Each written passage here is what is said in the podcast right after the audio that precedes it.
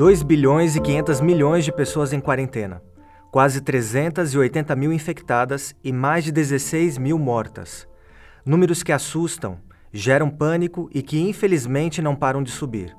Diante do avanço da pandemia do novo coronavírus sobre a maior parte dos países do planeta, governos do mundo todo gastam bilhões de dólares para conter não somente o impacto social, mas econômico e na saúde causado pela Covid-19. Nesse contexto de grande preocupação e incerteza, como uma denominação global como a Igreja Adventista do Sétimo Dia tem se adaptado a esses novos tempos? E se essa resposta fosse dada por brasileiros que estão lidando com a crise em várias partes do mundo? Bem, nesse episódio do podcast Entenda, a gente convida você a dar um giro por um planeta que procura compreender o que está acontecendo. Eu sou Márcio Tonetti e estou junto com Wendel Lima para apresentar esse podcast. Então vamos lá, Tonete. O impacto imediato mais significativo da pandemia sobre a Igreja Adventista foi o adiamento de sua Assembleia Mundial, realizada a cada cinco anos. Agendada para os dias 25 de junho a 4 de julho na cidade de Indianápolis, nos Estados Unidos, o encontro foi reprogramado para os dias 20 a 25 de maio de 2021, no mesmo local. A decisão foi tomada no último dia 19 de março, numa reunião por videoconferência em que participaram 250 líderes da denominação. A comissão diretiva da igreja levou em conta questões de saúde, jurídicas e logísticas. Eram esperadas 60 mil pessoas para a próxima Assembleia Mundial, prevista para este ano. Isso porque esse evento tem se tornado nas últimas décadas uma grande celebração cultural e religiosa da igreja. Pois é, Wendell, cancelar ou postergar eventos foi a medida inevitável também a ser tomada em outras regiões do mundo. Na Austrália, por exemplo, dois grandes acampamentos de Páscoa foram cancelados e uma série evangelística histórica em Papua Nova Guiné, que deveria envolver 2 mil pontos de pregação, 130 oradores internacionais e para a qual se esperavam 100 mil batismos, também foi prorrogada. É isso mesmo, Tonete. E assim que a Organização Mundial da Saúde classificou como pandemia o surto do novo coronavírus, no dia 11 de março, as sedes administrativas da igreja passaram a fazer restrições mais drásticas. Foi o que ocorreu, por exemplo, no Escritório Mundial Adventista, em Silver Spring, nos Estados Unidos, que suspendeu por duas semanas as atividades presenciais e as viagens internacionais agendadas para os próximos meses. Líderes e funcionários estão trabalhando a partir de casa e realizando reuniões por videoconferência. Decisões semelhantes foram tomadas pelas sedes da Igreja para América do Norte, América Central, Europa, Ásia e Sul do Pacífico. E a nossa proposta para esse giro internacional é seguir o fluxo da pandemia, conforme mostrou no infográfico digital o jornal El País. Esse material, inclusive, é atualizado diariamente e o link dele está disponível na descrição desse episódio. Portanto, vamos começar nossa viagem pela Ásia, passar pela Europa e aterrizar na América. Sobre os efeitos do novo coronavírus na rotina da igreja aqui no Brasil, nós já gravamos um outro programa. E o link também está na descrição desse episódio. Bem, Wendel, vamos primeiro então para a China. Lá os membros estão usando a tecnologia digital para acompanhar as transmissões ao vivo dos cultos. Alguns chats chegam a agrupar até 50 mil usuários.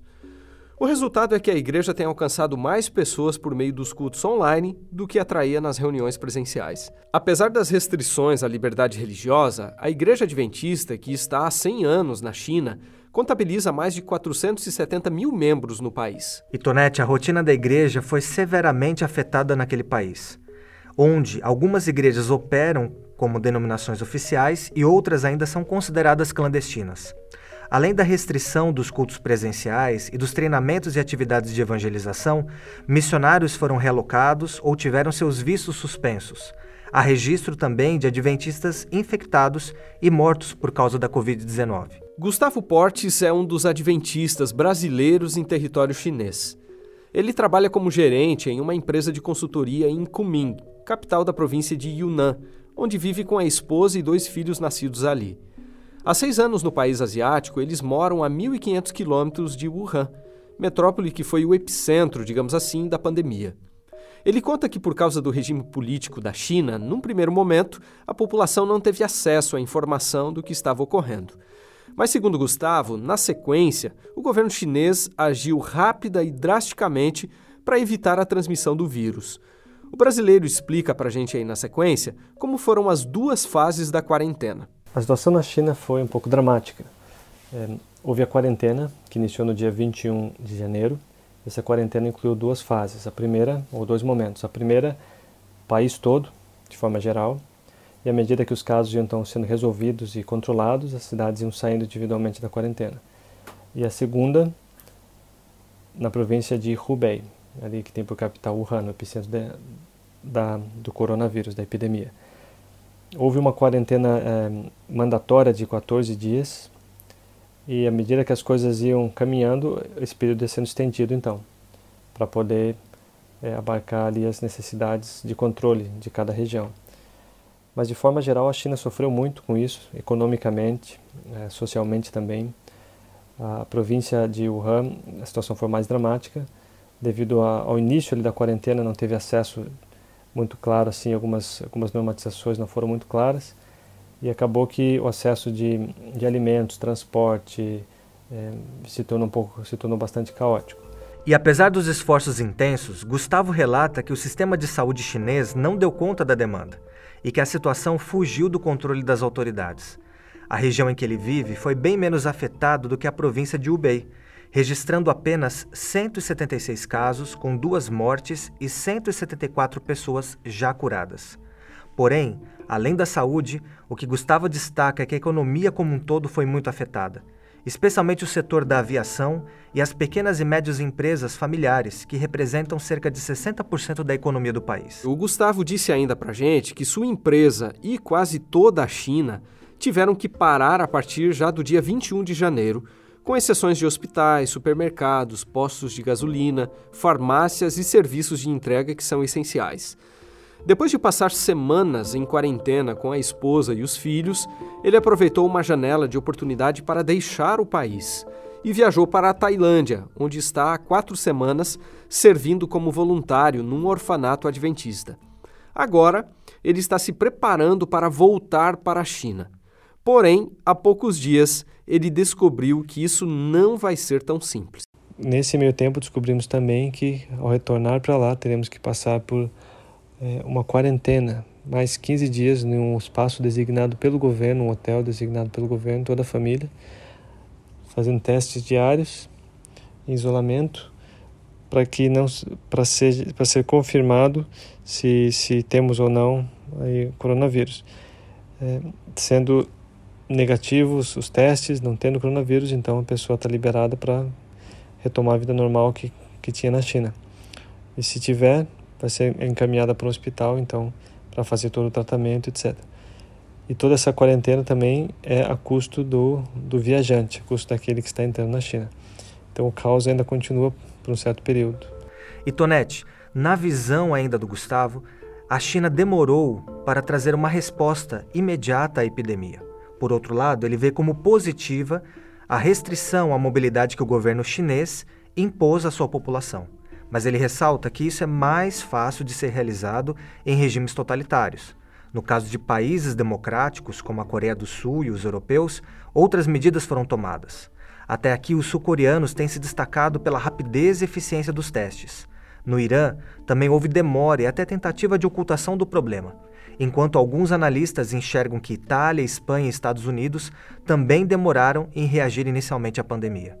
Agora, Wendel, cruzando a fronteira ao norte da China, a gente chega à Mongólia, onde desde o dia 27 de janeiro as ruas estão vazias e as igrejas também, nas principais cidades do país. Quem relata isso para a gente é o pastor Diogo Lemos Santos, brasileiro que está em seu quarto ano como missionário nesse país asiático, que é um dos mais frios do mundo. Diogo, a esposa e os dois filhos aguardam autorização do governo local para regressar à Mongólia. De férias no estado do Espírito Santo, na virada do ano, ele foi surpreendido com as notícias da chegada rápida do vírus ao país vizinho da China, o que impossibilitou o seu retorno para lá no início de fevereiro. E o Diogo contou para a gente também que na Mongólia, as igrejas adventistas têm usado grupos fechados no Facebook para acompanhar as transmissões dos cultos três vezes a cada semana além de diariamente os membros também assistirem a um comentário sobre a lição da escola sabatina feito por um outro adventista. E mesmo quem não tem acesso ao celular ou até mesmo à internet não tem sido esquecido nesse processo. Eles têm recebido ligações telefônicas diárias e ali mesmo por telefone eles escutam reflexões bíblicas, oram e compartilham suas necessidades com seus irmãos de fé. Além disso, Wendel, o Diogo, que trabalha como vice-diretor de uma escola adventista na Mongólia, explica que os líderes da igreja temem que a quarentena por causa da Covid-19 tem um efeito desagregador numa denominação que tem apenas cerca de 3 mil membros e menos de 30 anos no país. O missionário brasileiro também elogia a atuação rápida do governo mongol para conter a epidemia. Segundo registros oficiais, apesar de a Mongólia ser vizinha da China, há somente quatro casos do novo coronavírus registrados no país. Isso se explica talvez pelas medidas governamentais drásticas tomadas até aqui. Desde o fim de janeiro, as fronteiras estão fechadas e uma quarentena prorrogada, já para o fim de abril, foi imposta à população. Apesar de todos esses cuidados, infelizmente, há o registro da morte de um adventista da Mongólia e o Diogo conta pra gente como isso ocorreu. Nós temos sim um irmão nosso, mongol, que por questão médica precisou pouco antes ali da, do, é, da, do fechamento da, da, da fronteira é, ele, nós estávamos inclusive fazendo uma campanha para levantar recursos, porque tinha uma doença muito grave e precisou ir à Coreia para fazer a cirurgia dele. Infelizmente, esse irmão, que é um, um membro fiel lá da nossa igreja na Mongólia, ele a, acabou nem tendo oportunidade de fazer seu tratamento, porque lá no hospital na Coreia é, ele acabou pegando o coronavírus e, por fazer parte né, do, do grupo de risco, ele acabou vindo a óbito na Coreia por conta do, é, do, do corona. E por falar na Coreia do Sul, Wendel, é a partir desse país, que aliás tem sido apontado como um modelo na utilização massiva de testes na população, que nós conversamos com a Marcela Song, uma brasileira de Fortaleza, que há dois anos e meio mora na Coreia. Ela é casada com um coreano e apresenta, junto com uma amiga brasileira, um canal no YouTube sobre a cultura local e esse canal tem mais de 250 mil inscritos. Na Coreia, que ainda não fechou a fronteira com a China, o ponto de inflexão da epidemia ocorreu com a paciente identificada como número 31, que havia se recusado a fazer o teste de diagnóstico do coronavírus. Segundo Marcela, a maior parte dos casos no país está relacionada com a igreja que essa mulher frequentava. Algo a ser destacado, Wendel, é que o governo coreano tem feito cerca de 15 mil testes por dia em pessoas que apresentam sintomas da doença ou que tiveram contato com infectados. Há restrições também para aglomerações. As aulas de escolas e faculdades estão sendo realizadas online e um aplicativo informa quais são os lugares que têm focos da Covid-19. Então, Tonete, nas maiores cidades sul-coreanas, a ADRA, Agência Humanitária da Igreja Adventista, tem ajudado as famílias mais vulneráveis com cestas básicas e também doações em dinheiro. Voluntários da agência têm distribuído produtos de limpeza à população e mobilizado os adventistas para fazerem doação de sangue. Marcela diz que as fake news têm tido pouco sucesso no país e explica a razão para isso. Na Coreia não tem quase nenhuma fake news sobre o corona, porque toda manhã o governo faz uma transmissão ao vivo na televisão, informando os dados e informações das últimas 24 horas. Também os aplicativos que ajudam a população a se proteger do corona, eles são atualizados de hora em hora. Então todas as informações são repassadas de forma clara do governo para toda a população. Informação é tudo, né? E se informação confiável é importante, as que chegam sobre os países mais populosos da Europa não são nada animadoras. A parte ocidental do Velho Mundo foi atingida em cheio por essa pandemia. O pior quadro é observado, como a gente sabe, na Itália, que já passou o número de mortos da China, com quase 5.500 vítimas até domingo, dia 22 de março. Uma breve reportagem publicada no site da sede adventista no país mostrou que os membros da Itália têm reagido de maneira distinta ao isolamento. Alguns não entenderam a razão disso até agora. Outros lamentam o fato de não desfrutarem da companhia de seus irmãos de fé. E vários, por outro lado, comentam também que esse período difícil de quarentena fez com que valorizassem mais o senso de comunidade e a oportunidade de cultuar a Deus coletivamente. E nesse contexto, Wendel, as emissoras de TV e rádio adventistas se organizaram em tempo recorde para produzir e transmitir um programa de escola sabatina para adultos e crianças além de um sermão pregado pelo líder dos 10 mil adventistas no país. E vale lembrar, Tonete, que a Itália foi a primeira nação a restringir a circulação de toda a sua população, cerca de 60 milhões de pessoas. Desde 9 de março, poucos comércios estão abertos, pontos turísticos parecem lugares fantasmas, e os cidadãos só saem de casa com a autorização da polícia. Esse cenário, ao que tudo indica, deve durar no mínimo até 3 de abril. Agora, Wendel, como a gente tem acompanhado também aqui no Brasil, vários problemas têm sido apontados para essa alta mortalidade na Itália.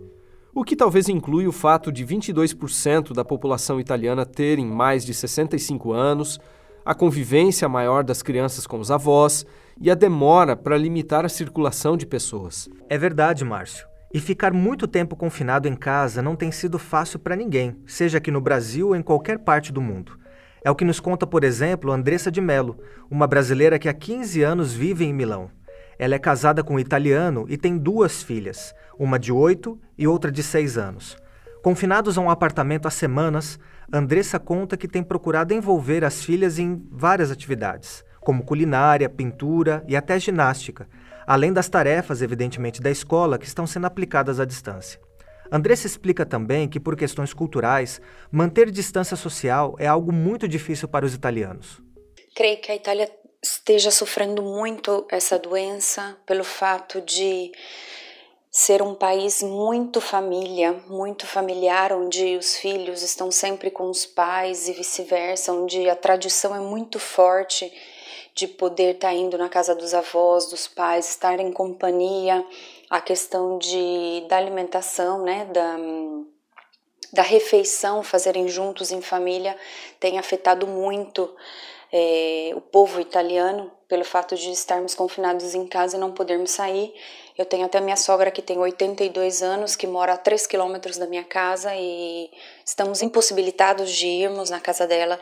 Então o povo italiano sofre por causa disso.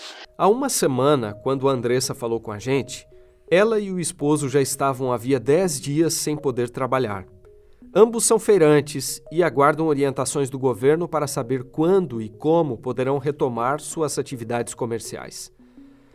Andressa diz que é doloroso ver vazia e silenciosa uma metrópole que nunca para, como a cidade de Milão. Ela confessa que esse cenário apocalíptico era inimaginável há poucas semanas, quando a epidemia era algo distante e restrita à China. Apesar de ver ansiedade nos olhos das filhas e de ouvir delas diariamente a pergunta de quando essa crise irá passar, Andressa manifesta confiança em Deus. Assim como milhares de italianos que têm colocado nas sacadas dos apartamentos faixas com uma expressão que traduzida para o português seria tudo ficará bem, na casa dela o cartaz tem uma informação adicional. Com Jesus, tudo ficará bem. Da Itália, a gente vai para a Espanha. Lá, os moradores confinados também têm ido para as sacadas e terraços dos prédios, só que para aplaudir os profissionais de saúde e mostrar resiliência diante dessa crise global. A capital, Madrid, concentra a maior parte dos casos. E é na Espanha que há o registro do maior número de adventistas atingidos pela pandemia. Pelo menos três já morreram e mais de 50 estão infectados, incluindo jovens. É verdade, Tonete. E quem vive a 400 quilômetros ao norte de Madrid é o pastor brasileiro Ranieri Sales. Há quase um ano, ele e a esposa Mara pastoreiam duas igrejas adventistas na região metropolitana de Bilbao, onde vivem um milhão e meio de pessoas. Segundo ele, desde que foi decretada a situação de alarme no país, na semana passada, só saem de casa aqueles que conseguem comprovar que estão indo trabalhar ou se deslocando por uma razão de extrema urgência. É por esse motivo que os cultos presenciais estão suspensos, e Ranieri tem pregado para sua igreja por meio de recursos online, além também de ministrar estudos bíblicos via WhatsApp. Principalmente dos professores de escola sabatina e dos anciãos, Estamos num plano também de contatos semanais, começando esta semana, que é a primeira semana que a gente está nessa condição, com todos os membros da igreja para levar uma palavra de ânimo, um amparo, uma oração por telefone, um texto bíblico e manter essa chama acesa, né? essa ideia da comunidade, essa ideia da família espiritual. O pastor Ranieri também contou para a gente que entre as atividades da igreja afetadas pela pandemia está um encontro de empresários adventistas que seria realizado em Barcelona no início de março e um congresso nacional previsto para o fim de abril e início de maio, do qual ele seria um dos oradores. Outro impacto também foi a suspensão do trabalho de ajuda humanitária da Igreja Adventista em Bilbao, que atendia centenas de pessoas a cada semana. O pastor Ranieri disse também para a gente sentir muita tristeza ao olhar para o centro de Bilbao a partir da janela do seu apartamento. A cidade espanhola, que tem muitos parques e áreas públicas de lazer, agora parece completamente abandonada. Na rua circulam apenas carros da polícia, que fazem a fiscalização da quarentena da população. De acordo com o pastor brasileiro, as rígidas restrições são compreensíveis.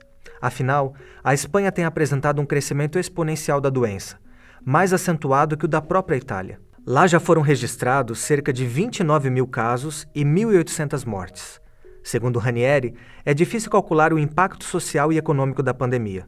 O próprio governo espanhol já anunciou que um valor equivalente a 20% do PIB nacional será empregado para combater o novo coronavírus.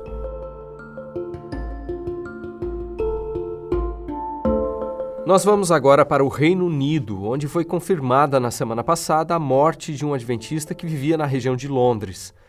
Lá, todos os eventos regionais da igreja que haviam sido agendados para os próximos dois meses foram cancelados e os cultos e serviços religiosos estão suspensos por quatro semanas. E Tonete, é nessa região que nós conseguimos falar com Rodrigo Quimelo, que há oito meses decidiu trocar o Brasil pela Inglaterra. Por trabalhar em casa na área de marketing, Rodrigo foi menos afetado pela crise do que a esposa, Priscila, que trabalha com atendimento ao público.